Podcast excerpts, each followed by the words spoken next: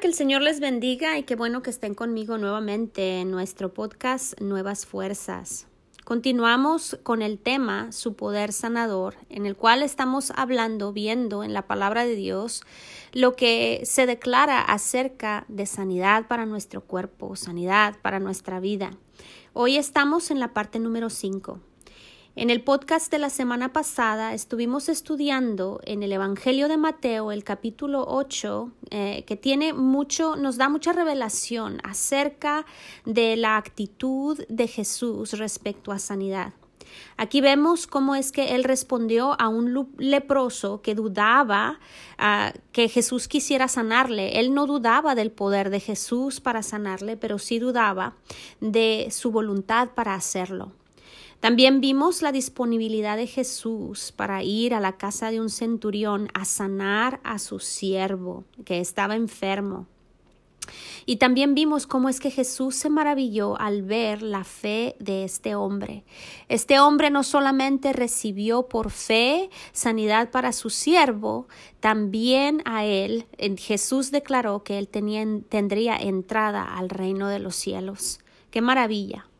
También vimos a Jesús como el médico familiar cuando sanó a la suegra de Pedro.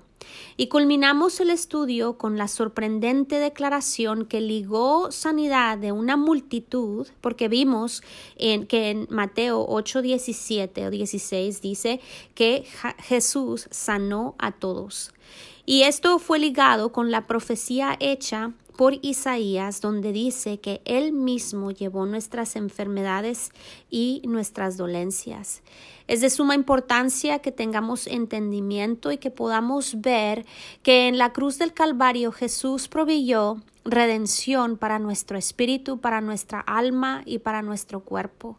Esto es lo que establecerá un fundamento en nuestro corazón que dará cabida a fe para que nosotros podamos recibir del Señor la provisión que Él ha hecho para nosotros. De lo que hoy voy a hablar es acerca de algo que quizás te estés preguntando o alguien a quien, con quien tú has compartido las cosas que estás aprendiendo o si tú ya habías escuchado antes el Evangelio acerca de ah, la sanidad para nuestros cuerpos y que gente viene y pregunta, es, eh, esto es acerca de el pobre de Job, lo que le sucedió a Job y acerca del aguijón de la carne de Pablo. De hecho, tenía la intención de hacerlo juntos, de poder ah, compartir con ustedes todo acerca de Job ah, y, y, de Pablo, pero en esta ocasión no voy a tener tiempo suficiente para hacerlo ambos y hoy voy a enfocarme en Job.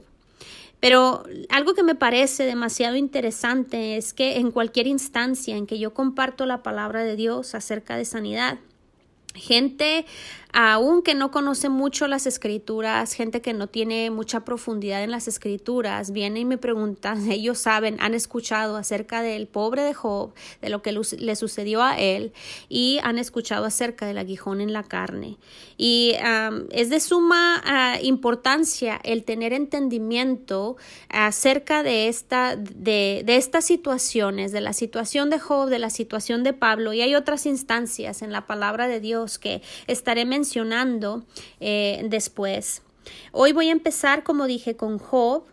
Y para entender su situación, antes que nada, es necesario entender el trasfondo del tiempo en el que él vivía.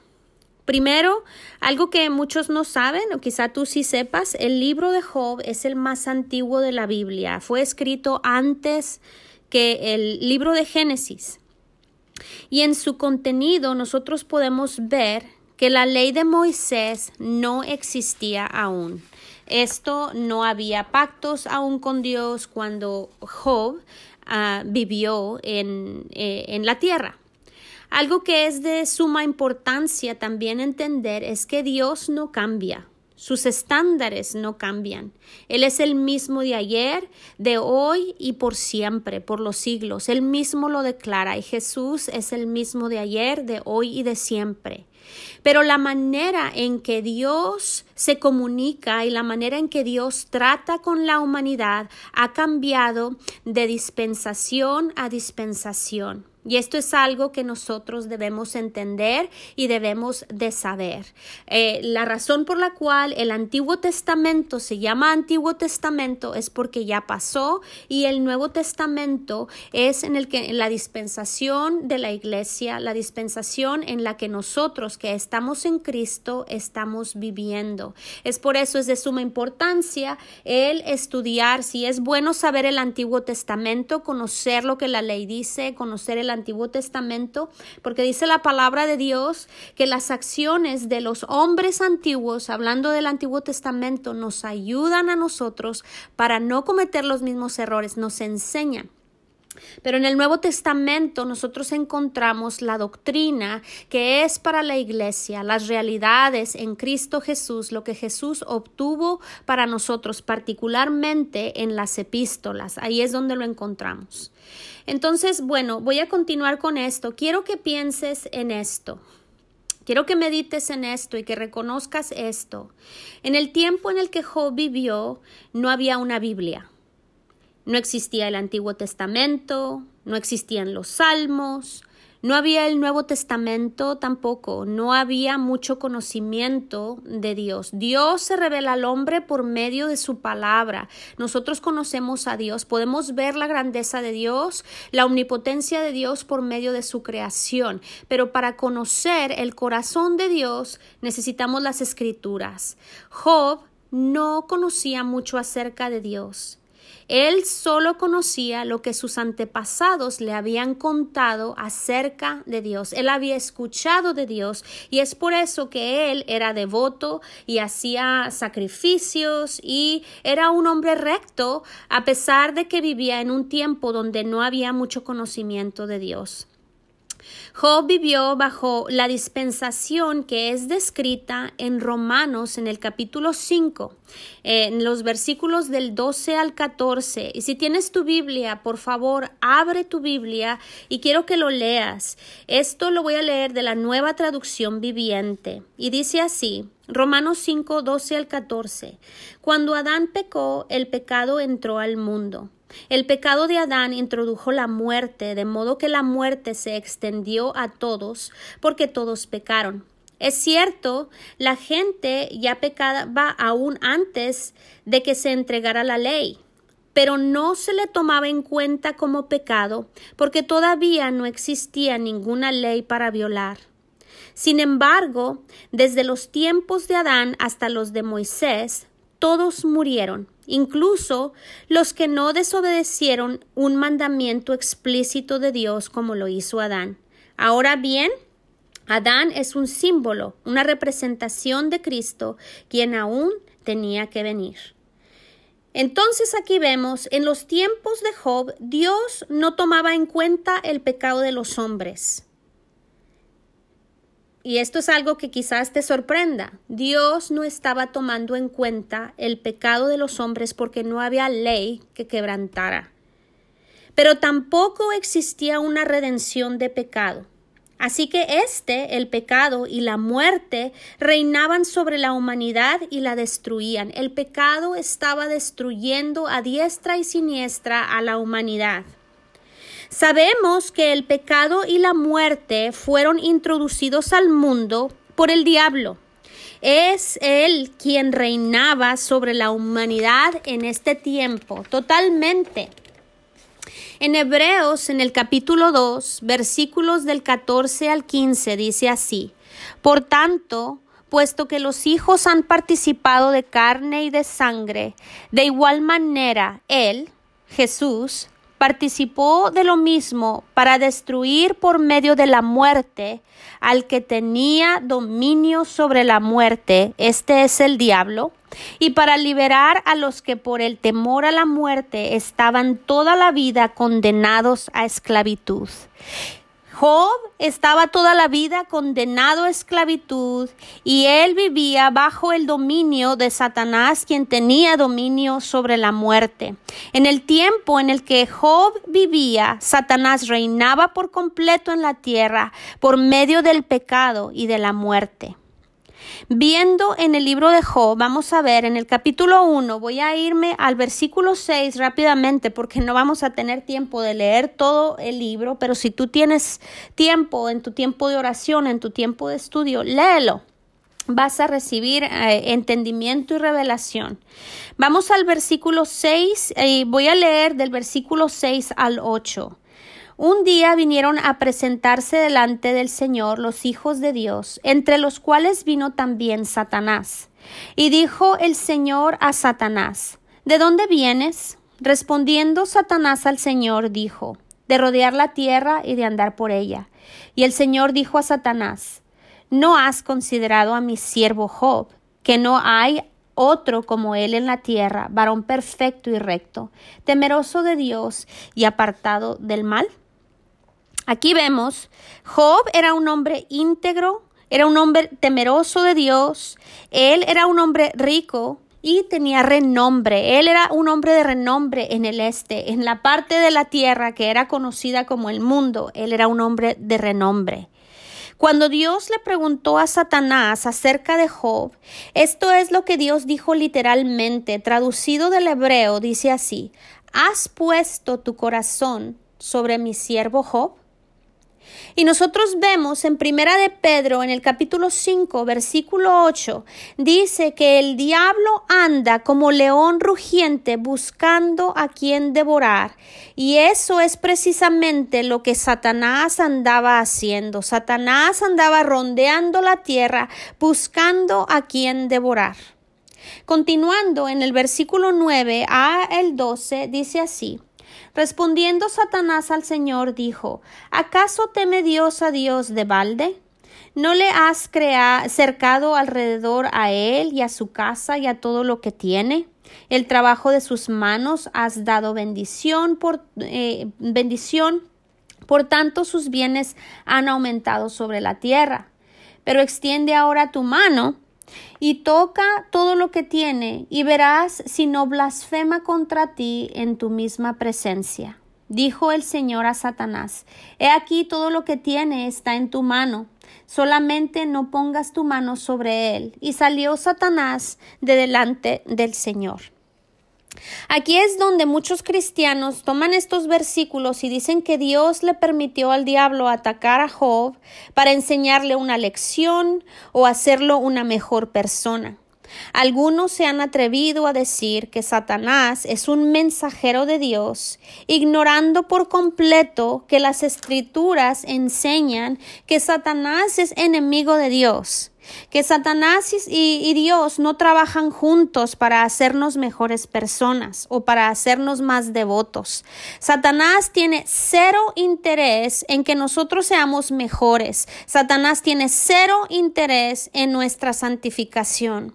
La Biblia en, en Juan, Jesús dijo en el capítulo 10, versículo 10, dice, el ladrón solamente viene para robar, para matar y para destruir. Esa es la obra de Satanás, esa es la intención de Satanás. La intención de Satanás nunca ha sido santificarnos, la intención de Satanás siempre ha sido el destruirnos. Entonces, ¿por qué Dios permitió que estas cosas le sucedieran a Job? Voy a hacer algunos puntos. Job, aun siendo un buen hombre, vivía bajo el poder, el control y el dominio de Satanás. Satanás tenía autoridad legal sobre Job. Y quizás Satanás ni siquiera sabía la extensión de la autoridad que él tenía en ese tiempo, mm, porque él la tomó de Adán. Dios le había dado autoridad y dominio al hombre, Dios le dio autoridad y dominio a Adán, a Eva, por consiguiente, y Adán se la entregó a Satanás. Y podemos ver también que antes de la cruz, Satanás tenía acceso al trono de Dios para acusar a los hombres de día y de noche. Esto es algo que dice en el libro de Apocalipsis, en el capítulo 12, versículo 10. En este tiempo no había un intercesor entre Dios y los hombres, ni tampoco había un gran sacerdote que pudiera ministrar delante de Dios. Job estaba en una condición aún peor que la que describe en Efesios en el capítulo 2, versículo 12, acerca de aquellos que están, que no han aceptado a Cristo, aquellos que no han nacido de nuevo. Dicen las escrituras que estos viven sin Cristo, sin ciudadanía con Dios, sin pacto de promesa, sin esperanza y sin Dios en este mundo. Y nosotros conocemos la historia de lo que le sucedió después. ¿Qué fue lo que sucedió después? Satanás le quitó todo a Job. Y también vemos en Job, en el capítulo 2, versículo 7, quién fue el causante de su enfermedad. Veamos, en el capítulo 2, versículo, 10, versículo 7 dice, entonces salió Satanás de la presencia de Dios e hirió a Job con una sarna maligna desde la planta del pie hasta la coronilla de la cabeza. Yo me imagino, sarna maligna quizá haya sido lepra, es algo que, que no podía ser removido y algo que causaba la muerte. Pero esta enfermedad no santificó a Job. Y esta enfermedad no es algo que Dios hizo. Ahí dice que fue Satanás el causante de la enfermedad de Job. Como muchos dirían que esta enfermedad, eh, eh, eh, muchos dirían que esta enfermedad era para santificarlo, para, era una prueba para Job que provenía de Dios. Pero esta enfermedad lo que hizo fue exhibir más aún la naturaleza pecaminosa de Job. ¿Y cuál era esta, el pecado de Job? Rectitud propia. El que él eh, se, justificaba a sí mismo. En los siguientes capítulos del libro nosotros vemos cómo Job trata de justificarse a sí mismo y hace declaraciones acerca de Dios en ignorancia. Me parece que en uno de los versículos ah, después de ser iluminado, ah, mismo Job dijo que mm, prefería taparse la boca en vez de hablar las cosas que él dijo. Sus amigos vinieron a él y después de guardar un tiempo de silencio junto con él, empezaron a hablar y empezaron a culpar a Dios de la situación de Job. Los capítulos 3 al 31 de Job hablan acerca de sus ideas, acerca de Dios. Estos amigos de Job eh, en la misma manera de Job, no tenían escrituras para basar su filosofía o su entendimiento de Dios. Todo lo que ellos eh, estaban hablando era por medio de observaciones o por medio de lo que otras personas les habían dicho o conferido acerca de Dios. Y algo que es de suma importancia entender es que la palabra de Dios, la Biblia, es verdadera y es certera. Pero sin embargo, no toda conversación registrada en esta han sido inspiradas por Dios. Y no te enojes ahorita, te voy a dar un ejemplo, voy a tratar de explicar lo que estoy tratando de decir. Si nos vamos a la conversación del diablo, ah, entre el diablo, la serpiente y Eva. Eva le dijo a la serpiente que Dios le había dicho que si tocaban el fruto del árbol de la sabiduría morirían. Pero la verdad es que la Biblia dice, nosotros vemos que Dios le dijo a Adán que si comían de ese, de, de ese fruto morirían. También vemos en esta conversación que el diablo le dijo a Eva, te aseguro que no te vas a morir, que no van a morir. Y nosotros podemos ver, es cierto que Eva dijo eso, y es cierto que el diablo dijo eso, pero el contenido de su conversación era mentira, no era cierto. ¿Lo puedes ver? En la Biblia hay muchas instancias como estas. Y la conversación de los amigos de Job, entre Job y ellos, es precisamente esto. Algunas cosas que ellos dicen son ciertas, pero otras no lo son. ¿Cómo es que lo sé? Porque ciertas cosas que ellos declaran son contrarias al resto de las escrituras. Conocemos el resto de la historia. Job empieza a justificarse a sí mismo, diciendo que no se merece lo que sucede, pero quiero aclarar esto. La bendición de Dios estaba, estaba sobre él, sobre Job, a causa de la misericordia y el amor de Dios y no porque Job se lo mereciera. En Isaías, en el capítulo 64, versículo 6, dice que nuestra rectitud las cosas que nosotros podemos hacer para tratar de ganarnos el favor de Dios, las cosas que nosotros tratamos de usar para comprar el favor de Dios, dice la palabra de Dios, que son trapos de inmundicia delante de Él. Y esto es lo que era aún con Job, aunque dice que era un hombre recto y dice en el, en el español dice que era un hombre perfecto. Perfecto no significa que no tenía ningún, ah, ninguna falla. El único que es perfecto es Jesús. A lo que esto se refiere es que él realmente estaba tratando de complacer o estaba tratando de seguir el conocimiento que él tenía de Dios. Como les he dicho, el vivir una vida recta y santa le cierra la puerta al enemigo. Job vivía una vida recta que limitaba la contaminación del pecado y las consecuencias de éste en su vida.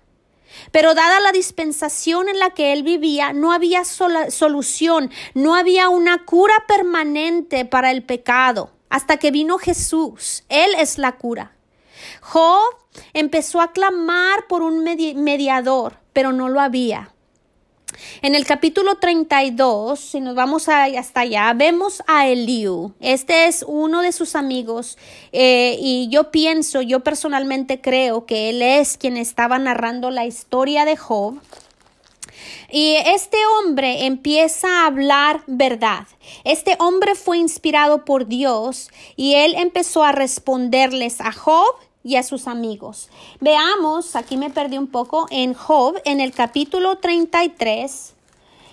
Y veamos los versículos. Voy a empezar con el, en el versículo 14 y voy a leer hasta el 18. Pero antes de leerlo, quiero que veas aquí lo que vamos a ver. Bueno, déjame lo leo. Versículos 14 dice, Sin embargo, en una o en dos maneras habla Dios, pero el hombre no entiende por sueño en visión nocturna, cuando el sueño cae sobre los hombres, cuando se adormecen sobre el lecho, entonces revela al oído de los hombres y les, y les señala su consejo para quitar al hombre de su obra y apartar del varón la soberbia. Lo que dice ahí es que Dios habla, les hablaba en sueños, eh, el espíritu del hombre estaba separado de Dios y Dios hablaba de esta manera en sueños. Y en, en la primera manera, lo que estaba diciendo aquí el Liu es que Dios buscaba que los hombres dejaran sus acciones malas y los aconsejaba, traía convicción a sus corazones para que dejaran de obrar en una manera mala. Esto es lo que vemos que, eh, que, estaba declarando Eliú.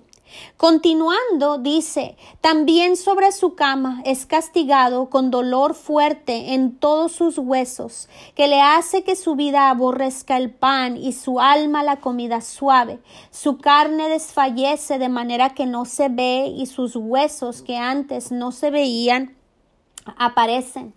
Su alma se acerca al sepulcro y su vida a los que causan la muerte.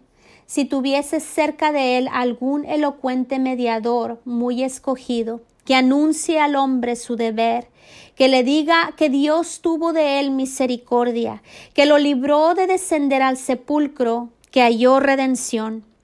Su carne será más tierna que la del niño. Volverá a los días de su juventud.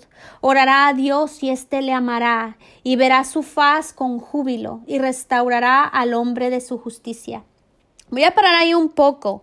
Vemos aquí que la segunda manera en que Dios trataba con el hombre era permitiendo que las consecuencias, si este hombre no se arrepentía cuando tenía convicción de lo que estaba haciendo, que estaba incorrecto, él, él permitía que el hombre experimentara las consecuencias de su pecado hasta que se arrepintiese. Tristemente, muchos no se arrepintieron, muchos no se arrepienten el día de hoy. Y vemos aquí cómo es que habla acerca de un mediador, habla acerca de alguien que pudiera hablar con Dios y pidiese misericordia, alguien que pudiera hablar acerca de redención. Es lo que dice la palabra de Dios. Job no tenía un mediador. Job no tenía manera de encontrar redención. Pero nosotros sí. En Primera de Timoteo, en el capítulo 2, versículo 5, dice que hay un solo Dios y un solo mediador entre Dios y los hombres, el hombre Jesucristo. Continuando en el capítulo 40, nosotros podemos ver que Dios habló directamente a Job y lo reprende, mostrándole que no sabe de lo que está hablando que Job no sabe lo que está diciendo. Dios habla de su sabiduría, de su poder, y Job responde en humildad. Veamos en el capítulo 42, versículos del 1 al 6, qué fue lo que dijo Job respecto a lo que él había dicho con anterioridad. Respondió Job al Señor y dijo, Yo conozco que todo lo puedes y que no hay pensamiento que se esconda de ti. ¿Quién es el que, eh, el que oscurece el consejo sin entendimiento? Por tanto, yo hablaba lo que no entendía, cosas demasiado maravillosas para mí que yo no comprendía. Hoy te ruego y hablaré, te preguntaré y tú me enseñarás. De oídas te había oído, mas ahora mis ojos te ven. Por tanto, me aborrezco y me arrepiento en polvo y ceniza. Fíjense bien, es maravilloso lo que dice aquí. Vemos que, de la, que, que, que Job se retractó de las palabras que habían dicho, donde él estaba culpando a Dios, donde él estaba tratando de justificarse a sí mismo y reconoció la justicia de Dios, reconoció que Dios es todopoderoso y reconoció que su propia justicia, como dice en Isaías, son trapos de, inmundicia. Vemos después que de la misma manera que Dios reprendió a Job, reprendió también a los amigos de él. Y luego, ¿qué es lo que hace? Él le pide a Job que ore por ellos. ¿Qué es lo que Dios estaba haciendo aquí? Él estaba ayudando a Job a perdonar a sus amigos. En el Nuevo Testamento nosotros podemos ver el significado de esto, que Job aún no entendía porque no estaban las escrituras, pero Jesús dijo en Marcos 11:25, y cuando ores, perdona si tienes algo contra alguno, para que también vuestro Padre que está en los cielos te perdone tus ofensas. Es maravilloso lo que vemos aquí. Dios estaba restaurando el alma de Job, que no tuviera rencor u ofensa en su corazón en contra de sus amigos que lo condenaban, en contra de sus amigos que lo estaban juzgando y lo estaban culpando. Vemos en el capítulo, en el capítulo 42, los versículos 12 al 17. Veamos lo que dice así. Esta es la restauración de Job. Después de que eh, elevaron sacrificios, después de que, eh, después de que Job oró por sus amigos, esto fue lo que sucedió.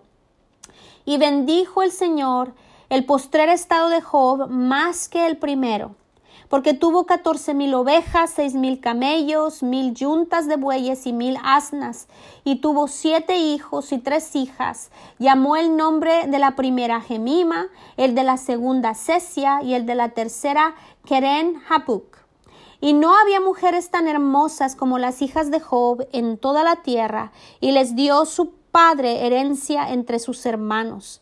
Después de esto vivió Job 140 años y vio a sus hijos y a los hijos de sus hijos hasta la cuarta generación y murió Job viejo y lleno de días.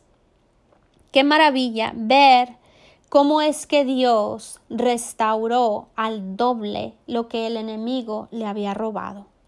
Y tengo ciertos pensamientos finales, sé que se ha alargado un poco, pero ¿cuántos piensan que Dios es el autor de la enfermedad y de los problemas de Job? cuando, cuando vemos en las escrituras aquí quién fue el que le causó tanta destrucción, podemos entender que Dios no fue el autor de ello. ¿Cuántos ahora comparan su situación ah, que están viviendo ahora con la de Job? Muchos dicen, bueno, yo como el pobre de Job pero no se dan cuenta de que nosotros vivimos en una dispensación totalmente diferente a la de Él. Muchos maestros de la Biblia que se oponen a las enseñanzas acerca de sanidad utilizan a Job como un ejemplo de, eh, eh, de que Dios usa enfermedades para santificarnos ignorando por completo que nosotros ahora gozamos de un pacto glorioso con Dios establecido en grandes y preciosas promesas, o valiosas también, valiosas promesas. Que este pacto fue sellado no con sangre de machos cabríos ni de ovejas, sino con la sangre del Cordero inmolado de Dios, la cual testifica delante de Dios el pago de nuestra redención que es nuestra liberación de la autoridad y el dominio de las tinieblas, como lo declara Colosenses 2, 14. No ignoremos que tenemos un mediador, un hombre perfecto, quien se encuentra a la diestra de, Dios intercediendo por nosotros. Job tenía esperanza de que alguien viniera a interceder por él. Nosotros, en este pacto que tenemos con Dios, gozamos de un mediador. Hay un hombre a la diestra de Dios en este momento que está rogando y que está intercediendo por ti, está intercediendo por mí. Tampoco ignoremos que Jesús, este mismo Jesús, es nuestro gran sacerdote, quien está ministrando en este momento en el lugar santísimo y Él también intercede por, nosotros en el trono de la gracia de Dios. La verdad es que nosotros no somos como el pobre Job porque somos ciudadanos celestiales, porque tenemos a Emanuel, que significa Dios con nosotros, Dios por nosotros y aún más, Dios vive dentro de nosotros. Y si Job, aún en el tiempo en que vivió, recibió doble de lo que había perdido, ¿por qué entonces nosotros no podemos esperar salvación restauración y sanidad de nuestro Padre Celestial y tener un final como el de este hombre que se arrepintió y vio la gracia de Dios y su misericordia en esta vida terrenal. Amén. Bueno, pues esto es un breve estudio del libro de Job. Si tienes tiempo, léelo. Espero que sea de bendición. Espero que, que esto haya respondido a preguntas. La próxima semana estaré hablando de el aguijón de la carne de Pablo y espero que me acompañes. Que el Señor te bendiga y nos escuchamos a la próxima.